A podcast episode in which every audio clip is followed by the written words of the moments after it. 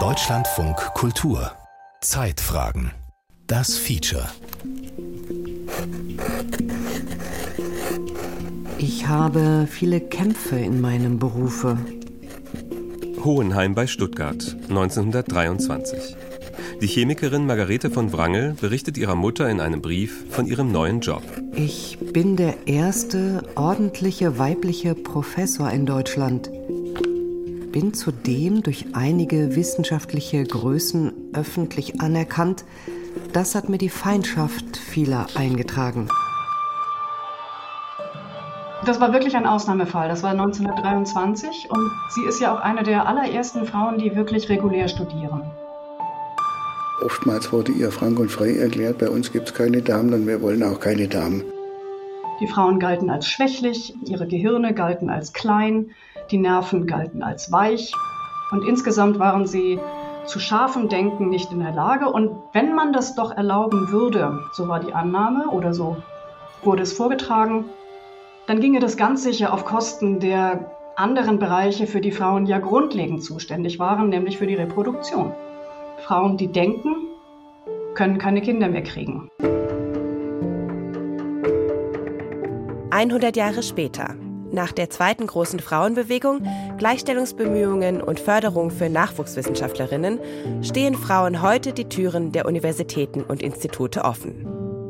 Oder? Also wir haben 60 Prozent Studentinnen und dann wird es einfach immer dünner, wenn es nach oben geht. Und wir nennen das die sogenannte Leaky Pipeline. Eben ein großes Problem in der akademischen Medizin, nicht nur in der Kardiologie. Ich sehe sofort, dass es ganz viele Frauen gibt, die sehr, sehr gerne Kinder haben wollen. Was nicht der Fall war bei mir. Und wenn die dann gerne Kinder haben wollen, ja Himmel noch eins, was soll man denn da machen? Und sie sind trotzdem gute Forscher.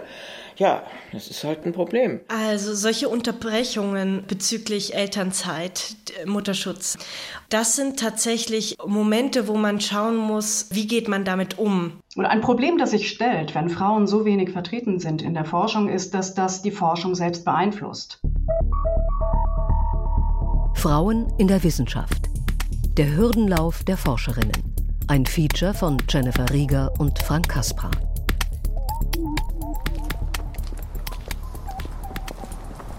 Schloss Hohenheim vor den Toren von Stuttgart.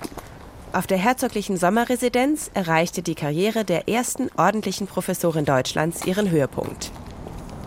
Wo wir jetzt stehen, da ist vor 1923 Wiese gewesen. Und das Institut, vor dem wir jetzt stehen, ist gewissermaßen aus dem Boden gestampft worden. Ulrich Fellmet ist Historiker und war bis 2020 verantwortlich für das Archiv der Universität Hohenheim. Er führt über den Campus zu Margarete von Wrangels einstigem Institut für Pflanzenernährung, das sie 1923 gegründet hat. Wie kam es dazu, dass Margarete von Wrangel als erste Frau eine Professur an einer deutschen Hochschule antreten konnte? Baroness Margarete von Wrangel stammt aus einer angesehenen deutsch-baltischen Familie. In Moskau geboren, wächst sie in Reval, dem heutigen Tallinn, auf. Sie erhält eine solide Ausbildung, Privatschule, Lehrerinnendiplom. Aber der Gipfel war natürlich, als sie plante, zum altehrwürdigen Revaler Herrenclub parallel dazu einen Revaler Damenclub zu gründen. Und das hat bei der Familie erheblichen Ärger verursacht. Also ähm, eine gewisse, ja, wie soll ich sagen, Widerborstigkeit war, glaube ich, schon früh angelegt bei Margarete. In der Schule sind Naturwissenschaften ihre Lieblingsfächer. Und nach einem Ferienkurs in Botanik setzt sich Margarete von Wrangel in den Kopf, sie will Naturwissenschaftlerin werden. Hat sich dann lange bemüht, irgendwo einen ordentlichen Studienplatz zu kriegen, stieß auf viel Ablehnung also oftmals wurde ihr frank und frei erklärt, bei uns gibt es keine Damen und wir wollen auch keine Damen. Beirren lässt sich Margarete von Wrangel dadurch nicht. 1904 schreibt sie sich als Gasthörerin an der Universität Tübingen ein, wo sie immerhin eine von drei Damen ist. Ihre Mutter und eine Tante sind mit ihr nach Tübingen gezogen. Gemeinsam pflegen sie dort den Lebensstil einer Adelsfamilie. Theaterbesuche, Leseabende, Reiten, Tennis, ist alles gehört zum Programm von Margarete von Rangel. Das ist nicht das Leben, normaler Studierender zu dieser Zeit gewesen. Das war ein außerordentlich privilegiertes und äh, das macht es natürlich unter Umständen möglich, dass man auch mit widrigen Umständen etwas souveräner umgehen kann, so wie es Margarete von Wrangel getan hat.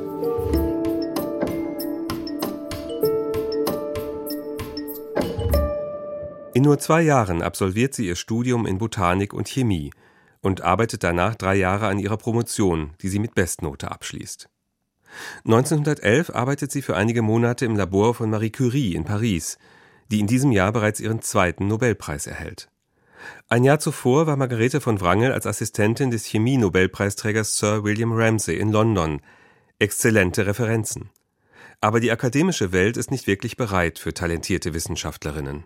Es gab am Anfang des 20. Jahrhunderts zum Beispiel das Problem, das wirklich seriös angebracht wurde, dass es keine Toiletten gab für Frauen an den Universitäten.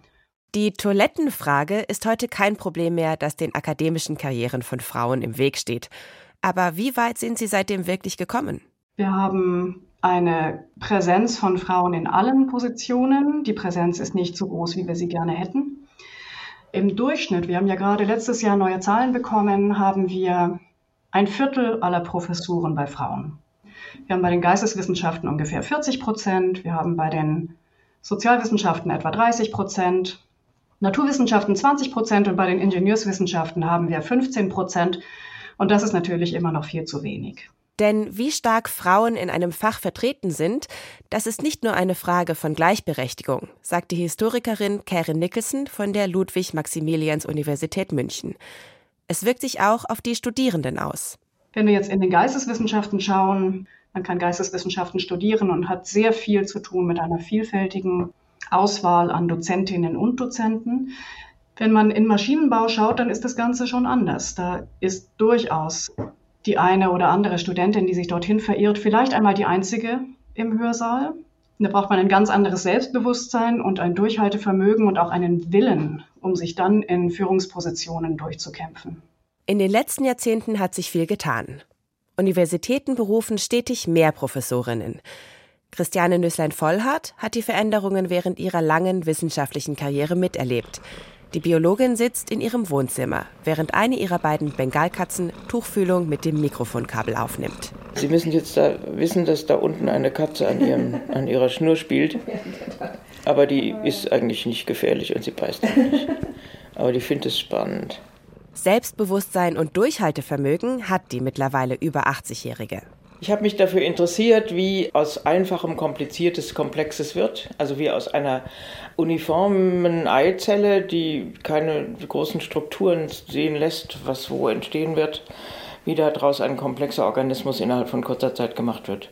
Christiane Nüsslein-Vollhardt war eine der ersten, die diese Frage an der Fruchtfliege Drosophila melanogaster untersuchte. Für ihren Beitrag zur Erforschung der frühen Embryonalentwicklung erhielt sie 1995 den Medizinnobelpreis. Da habe ich wirklich einen guten Riecher gehabt. Und dann mit einem Stipendium bin ich dann in ein Labor gegangen, wo man da auch dran arbeiten konnte, selbstständig sehr früh selbstständig. Das war also bei mir ganz früh ganz notwendig, weil das einfach, ich kann das nicht leiden, wenn mir jemand da reinredet. Ich habe auch immer mit meinen Lehrern ge gekämpft und geschimpft, weil, weil ich also doch meinen eigenen Kopf durchsetzen wollte. Obwohl sie während ihrer Zeit als Doktorandin und Postdoktorandin nur wenige Kolleginnen hatte, eingeschränkt als Frau fühlte sich Christiane Nüsslein-Vollhardt nicht. Das hat keine eigentlich damals noch nicht so eine sehr eine Rolle gespielt. Das, das wurde erst später thematisiert, wo man dann da dachte, ach, ich werde aber schlecht behandelt, weil ich eine Frau bin. Doch sie traf durchaus auf männliche Kollegen, die ihr wegen ihres Geschlechts weniger zutrauten. In der Postdoktorandenzeit da, der Chef von mir, der hat wirklich, mit dem habe ich ja auch diese Unterhaltung gehabt, wo er behauptete, Frauen wären eigentlich nicht in der Lage, wirklich richtig gute Wissenschaft zu machen. Ne? Die wären so ganz gut, die könnten schon so ein bisschen mitarbeiten und so, aber so richtig doll, das, das, das können nur Männer. Also es gibt keinen weiblichen Einstein.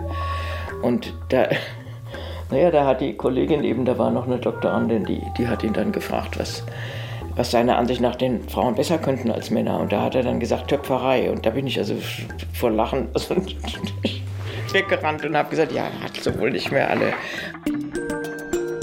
1985 wurde Nüsslein Vollhardt Direktorin der Abteilung Genetik am Max-Planck-Institut für Entwicklungsbiologie in Tübingen. Ich war ja die Einzige erstmal, nicht? Also wie ich berufen wurde in die Max-Planck-Gesellschaft, war ich die einzige Frau unter den Naturwissenschaften, nicht? Eine von 250 Direktoren. Da gab es noch eine Geisteswissenschaftlerin, eine ältere Dame aus Köln, die war Soziologin und ich war die Einzige. Und da wird man natürlich dauernd gefragt, wie ist das und so. Warum gibt es so wenig? Und dann muss man, man kommt gar nicht drum rum, sich dafür einzusetzen, dass mehr kommen. Zehn Jahre nachdem ich Direktorin wurde, habe ich einen Nobelpreis gekriegt. Und da waren auch erst vier in der Max-Planck-Gesellschaft und wieder keine neue Naturwissenschaftlerin. Das war schon wahnsinnig langsam. Das Gefühl, ständig die Ausnahme zu sein oder von männlichen Kollegen nicht ernst genommen zu werden, ist das eine. Das andere sind praktische Hürden im Wissenschaftsbetrieb, mit denen Frauen häufiger zu kämpfen haben. Forschung und Familienplanung unter einen Hut zu bringen zum Beispiel. Naja, das ist ein Konflikt. Ich meine, Muttersein ist ja auch ein Beruf. Ne? Also der Konflikt, den die, die Frauen, die Kinder haben, sofort haben, ist das Kind wichtiger oder die Arbeit. Denn Wissenschaft braucht Zeit und Fokus. Gleichzeitig ein Kind großzuziehen, ist eine echte Herausforderung. Und Männer sind dieser Doppelrolle bis heute seltener ausgesetzt. Und es ist immer diese entscheidende Frage, wo ich meine, ob wir mit der Emanzipation wirklich so weit sind, dass wenn ein Kind krank ist, dass der Mann dann sagt, ich muss zu Hause bleiben. Also das ist schon jetzt manchmal so der Fall, aber vor 20 Jahren war das undenkbar. Da ist natürlich die Frau zu Hause geblieben. Aber Christiane Nüsslein-Vollhardt beobachtet auch, dass es Frauen schwerfällt, loszulassen und Verantwortung für die Kinder an ihre Partner abzugeben weil sie sagen, ich kann es besser und der Mann kann es nicht so gut und außerdem traue ich dem nicht so recht, ob das auch dann alles ordentlich ist und so. Und da gibt es auch viele Konflikte. Das lerne ich auch von meinen Stipendiatinnen, also dass die oft Probleme haben, einfach die Jobs dem Mann auch zu überlassen. Um junge Wissenschaftlerinnen mit Kindern gezielt zu unterstützen, hat Christiane Nüsslein-Vollhardt eine Stiftung gegründet. Charlotte Raffaluck-Mohr ist eine von zwölf Stipendiatinnen des Jahrgangs 2022. Ich habe zwei Kinder, die sind sechs und vier Jahre alt. So ein geht in die Kita, einer in die Schule. Ähm, ich bin auch alleinerziehend, so die sind meistens nur bei mir. Nach ihrer Promotion in Biologie forscht Charlotte Raffaluck-Mohr als Postdoc an der Freien Universität Berlin über parasitische Pilze und ihre Wirte. Die Arbeit im Labor und in der Lehre auf die Zeit für ihre Töchter abzustimmen, ist nicht einfach. Von der Stiftung erhält jede Stipendiatin monatlich einen Betrag, der zweckgebunden ist und zum Beispiel für Hilfe im Haushalt ausgegeben werden kann. Ich habe einen Putzhelfer, er kommt, er putzt meine Wohnung einmal jeden zwei Wochen. Ich benutze das Geld auch, dass ich meine Einkaufen nach Hause geliefert bekomme. Und es zahlt auch für extra Kinderbetreuung. Mit der Putzhelfer Lieferung, das hilft ganz, ganz viel, weil ich mehr Zeit abends habe die Zeit, die ich abends habe, ist Qualitätszeit da mit meinen Kindern. Und wenn die schlafen, muss ich nicht mehr putzen. Zum Beispiel, ich kann auch arbeiten, wenn nötig. Charlotte Raffaluc-Mohr ist dankbar für die handfeste, pragmatische Hilfe der Stiftung. Denn in der Karrierephase, in der viele junge Frauen an Familienplanung denken, stehen Wissenschaftlerinnen meist sowieso schon enorm unter Druck. Genau dieser Zeitraum ist die Sache, wo man viel veröffentlichen muss, Drittmittelforderungen bekommen muss und keinen permanenten Vertrag hat. Und wenn du Kinder möchtest, dann ist es auch in diesem Zeitraum, wo es passieren muss, als Frau. Männer können ein bisschen lange warten, bis sie eine feste Stelle haben. Für Frauen kann es sein, dass es zu spät ist. Es ist sehr unwahrscheinlich, dass irgendjemand eine Professorstelle unter 40 bekommt. Und das bedeutet, dass wenn du als Frau Kinder bekommen möchtest, dann muss das in diesem Zeit sein, wenn es ganz viel Unsicherheit gibt. Also solche Unterbrechungen bezüglich Elternzeit, Mutterschutz, das sind tatsächlich Momente, wo man schauen muss, wie geht man damit um. Die Psychologin Christina Artemenko hat das erlebt, als sie ihr erstes Kind bekam. In vielen Berufsbereichen ist es so, dass man die Arbeit unterbricht, niederlegt und dann kommt man eben nach einem Jahr wieder. Für mich ist das nicht wirklich möglich in der Wissenschaft, weil ich äh, Verpflichtungen habe, also je nachdem, in welchem Karrierestadium ich stehe. Christina Artemenko erforscht an der Universität Tübingen, wie sich das Rechnen im Laufe des Lebens verändert. Seit 2020 fördert das Land Baden-Württemberg sie mit einem Habilitationsprogramm, das nach Margarete von Wrangel benannt ist.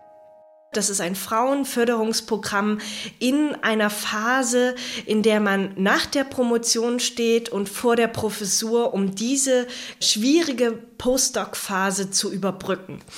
Und das ist eine Phase, die tatsächlich sehr schwierig ist als Wissenschaftlerin, weil normalerweise wird von einem gefordert, dass man mobil ist. Man muss eigentlich mehrmals umziehen. Rein theoretisch ist es so, dass man Verträge von wenigen Jahren bekommt, ein, zwei, drei Jahresverträge. Dann ist es auf der anderen Seite aber so, dass man eigentlich eine Familie gründet, dass man Kinder bekommt, dass man versucht sozusagen auf dieser Seite sesshaft zu werden. Und da hat dieses Programm tatsächlich einen recht guten Ansatz, indem es sagt, für fünf Jahre fördere ich die Personen in dieser Lebensphase und gebe ihnen eine Stabilität, die man sonst halt recht schwer nur bekommen kann. Gerade an deutschen Universitäten erscheint diese Stabilität vielen Wissenschaftlerinnen und Wissenschaftlern am Anfang ihrer Karriere schier unerreichbar. Und das hat Folgen, sagt die Wissenschaftshistorikerin Karen Nicholson. Der Wissenschaftsbetrieb bedürfte einer Reform ganz bestimmt. Wir haben hier ein Berufsbild, das für viele aus unterschiedlichen Gründen nicht attraktiv ist. Das eine ist die Arbeitslast, die gefordert wird, bis man überhaupt in permanenten Positionen gelandet ist. Das zweite sind die Kriterien, an denen man gemessen wird. Und das ist ja, wenn die Entwicklung sich so weiter steigert, nicht mehr unbedingt die Qualität der Forschung, sondern vor allen Dingen die Anzahl der Drittmittel, die wir haben. Auch auf Margarete von Wrangels Weg zur Professur haben Drittmittel eine entscheidende Rolle gespielt. Drittmittel und Düngemittel. Als Expertin für Pflanzenernährung sucht Margarete von Wrangel nach Methoden, um die landwirtschaftliche Produktion zu steigern. Ein wichtiges Thema im Deutschland der 1920er Jahre. Dass sie die erste Professorin in Deutschland wird, hat sie auch der politischen Brisanz ihres Forschungsthemas zu verdanken und mächtigen Kontakten. Die Düngemittelindustrie legt einen Fonds von 75 Millionen Mark auf, um die Forschung zu fördern. Und Margarete von Wrangel hat offenbar starke Fürsprecher in Politik und Wirtschaft, die ihr einen Teil des Geldes geben wollen. Im Kollegium der Hochschule regt sich Widerstand. Aber sie wollen halt gerne die Mittel haben und die Mittel sind nur, so scheint es, sind nur zu haben mit der Kröte, die man dann schlucken muss, die heißt die Berufung der Margarete von Wrangel. So entscheidet das zuständige Ministerium in Württemberg sich schließlich für das Undenkbare. Die Berufung einer Frau als ordentliche Professorin. In der Wissenschaftsgeschichte ist Margarete von Wrangel bis heute eine ambivalente Figur. War sie eine Vorkämpferin für Frauen an den Universitäten oder kämpfte sie nur für sich selbst? Auf ihre Berufung in Hohenheim folgte jedenfalls lange Zeit nichts Vergleichbares. Bis Frauen in akademischen Spitzenämtern keine absolute Seltenheit mehr waren, mussten noch viele Jahre vergehen. Erst die Frauenbewegung der 1960er Jahre stieß die nötigen Veränderungen an, die Frauen wirklich nachhaltig in den Wissenschaftsbetrieb integrierten. Nicht nur in Deutschland, sondern überall auf der Welt. US women really started getting in in the 60s in den USA fingen Frauen eigentlich erst ab den 60er Jahren an mitzumischen, durch die Gleichberechtigungsbewegung und neue Gesetze zur Förderung der Chancengleichheit und gleicher Bezahlung. Es braucht den ganzen Apparat. Londa Schiebinger ist Professorin für Wissenschaftsgeschichte an der Stanford University. 2005 gründete sie den Forschungsbereich Gendered Innovations in Science, Health and Medicine, Engineering and Environment. Sie analysiert Fallstudien aus verschiedenen Wissenschaftsbereichen und bezieht dabei Geschlechts- und Genderaspekte mit ein.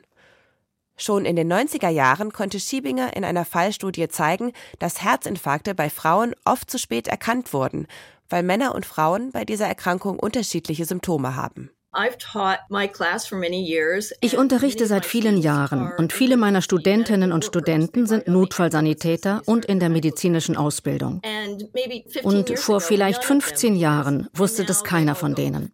Und jetzt sagen sie alle, natürlich wissen wir das. Das ist also eine Innovation, die Leben rettet. Der 70, 80 Kilo Mann, äh, relativ jung, daran, daran erforschen wir eben alles. Und die 80-jährige 50 Kilo Frau fällt dann komplett unter den Tisch. Und das ist sicher auch äh, historisch begründet, dass man hier initial gar nicht berücksichtigt hat, dass es auch einen weiblichen Körper gibt, der wirklich sich sehr unterscheidet von dem männlichen. Katrin Gebhardt ist leitende Ärztin in der Kardiologieabteilung am Inselspital Bern. Sie beschäftigt sich seit etwa zehn Jahren mit Gendermedizin. Es geht darum, bei der Therapie das Geschlecht stärker zu berücksichtigen. Und es geht nicht nur um biologische Unterschiede, sondern auch um soziale und gesellschaftliche. Zum Beispiel Rauchen. Es rauchen immer mehr Frauen. Und man weiß aber, dass das Risiko, zum Beispiel dadurch Lungenkrebs zu bekommen oder auch Herz-Kreislauf-Erkrankungen für Frauen ungleich höher ist als für Männer. Aber Nichtraucherkampagnen greifen überwiegend bei Männern an und eben nicht bei Frauen. Von Gendermedizin profitieren können aber alle Geschlechter.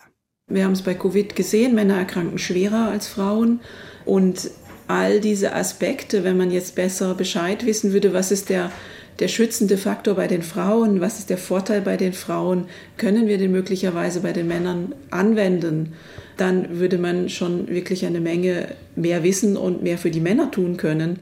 In Forschung und Industrie wächst das Bewusstsein für diese Themen. Auch in der Lehre hat die Gendermedizin Fuß gefasst. Aber in der klinischen Anwendung ist sie bisher kaum angekommen, beklagt Katrin Gebhardt. Da sind wir einfach noch nicht, trotz wirklich eben jetzt schon 20 Jahre Tätigkeit in, in diesem Feld in Europa. Ja, das ist sehr bitter. Zum einen hängt es natürlich auch an den Führungsstrukturen in den Kliniken, die doch überwiegend von Männern geführt werden. Frauen haben hier Aufholbedarf und es ist eben leider auch so, dass sich überwiegend nur Frauen für die Gendermedizin interessieren. Alle, die sich in dem Bereich stark engagiert haben, sind weiblich.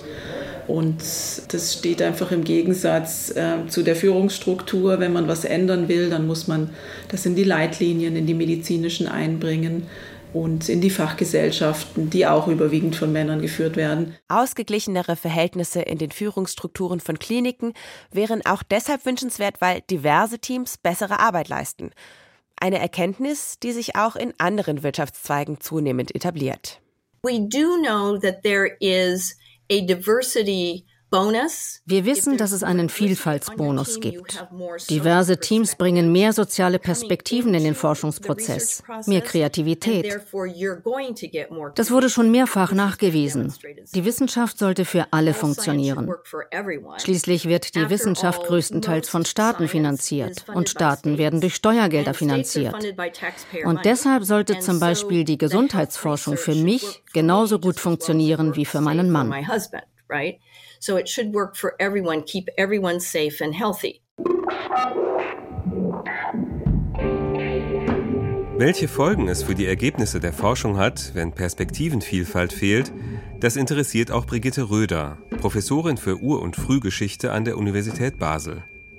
Die Archäologin hat sich auf Geschlechterforschung spezialisiert. Geschlechterforschung beginnt damit, äh, dass man mal ähm, reflektiert, welche Rolle Geschlecht sowohl in der eigenen Forschung spielt, also welche Fragen man hat, die mit Geschlecht verbunden sind, als auch dann ähm, ja, in dem Gegenstand, über den man forscht. Also ganz konkret, äh, welche Rolle spielte das Geschlecht in urgeschichtlichen Gesellschaften? Dass das Geschlecht wohl in vielen urgeschichtlichen Gesellschaften eine Rolle spielte, zeigen viele archäologische Funde. Doch die Deutung dieser Funde ist oft knifflig. Wir haben ja die Schwierigkeit grundsätzlich, dass wir nur materielle Kultur haben für urgeschichtliche Gesellschaften. Wir haben keine Schriftquellen. Also meinetwegen einen Bogen sieht man nicht an, wer da Pfeile mit abgeschossen hat. Man sieht auch einen Kochtopf nicht an, wer in ihm gerührt hat. Gräber sind häufig aussagekräftiger. Hier stehen die einzelnen Fundstücke in einem größeren Zusammenhang. Doch die Interpretation solcher Funde schlug häufig in die gleiche Kerbe. Der Mann jagt, die Frau sammelt. Männer als Kämpfer, Ernährer und Familienoberhaupt, Frauen als schöne Gattinnen, Hüterinnen von Kindern, Haus und Herd. Doch woher kommen diese Rollenbilder?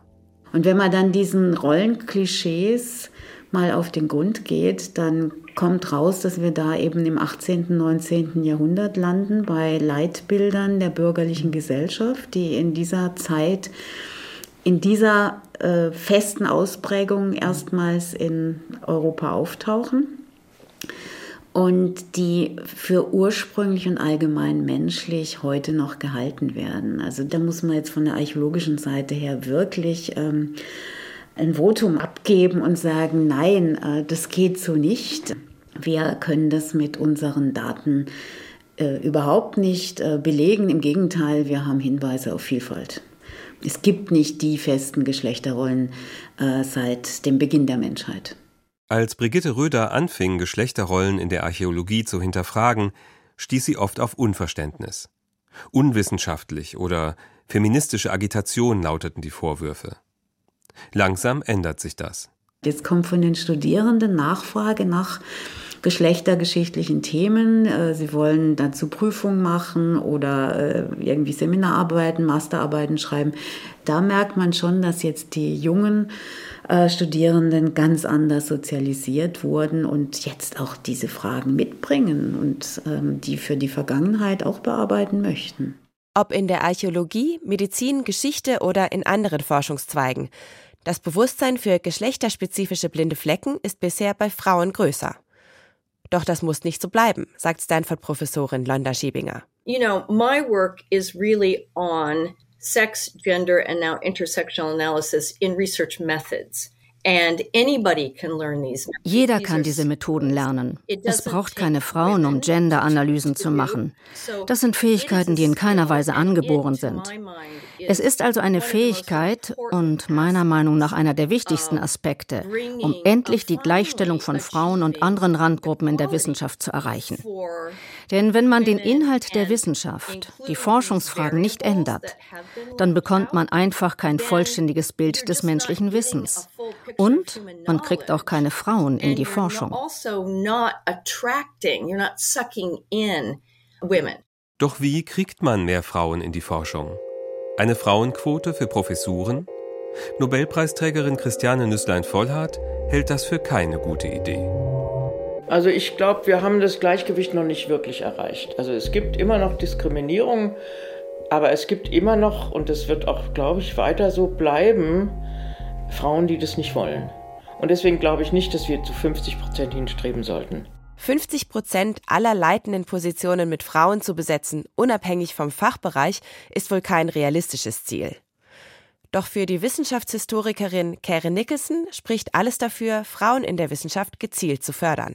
Wir haben eine relevante Forschung, die sagt, dass wenn Minderheiten in einer Gruppe vertreten sind zu 30 Prozent, dass sich dann maßgeblich etwas ändert, dass sich dann das Gefühl der Minderheiten in der Gruppe verändert und auch die Interaktionen insgesamt.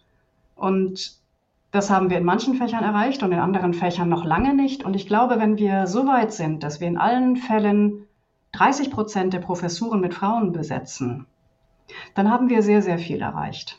Dazu gehört vielleicht auch, überlegen, wie der wissenschaftliche Betrieb organisiert sein soll.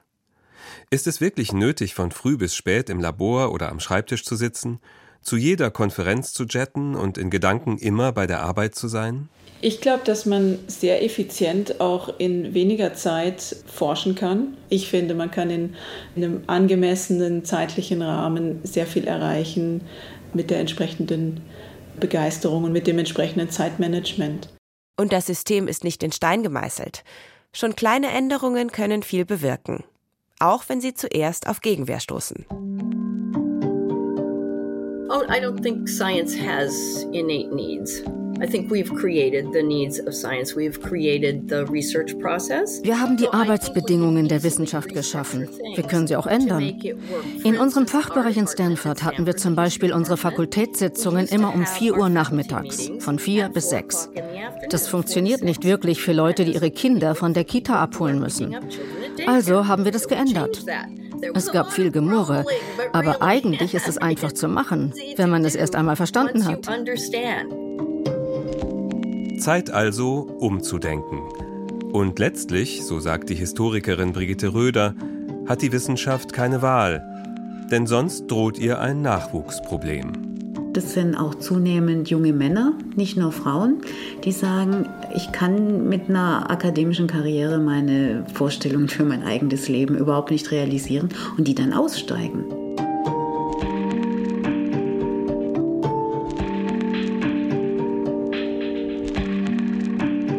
Frauen in der Wissenschaft.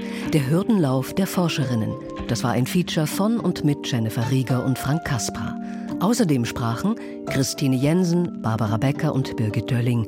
Die Regie führte Gerald Michel. Verantwortlich für den Ton war Hermann Leppich und die Redaktion hatte Martin Mayer.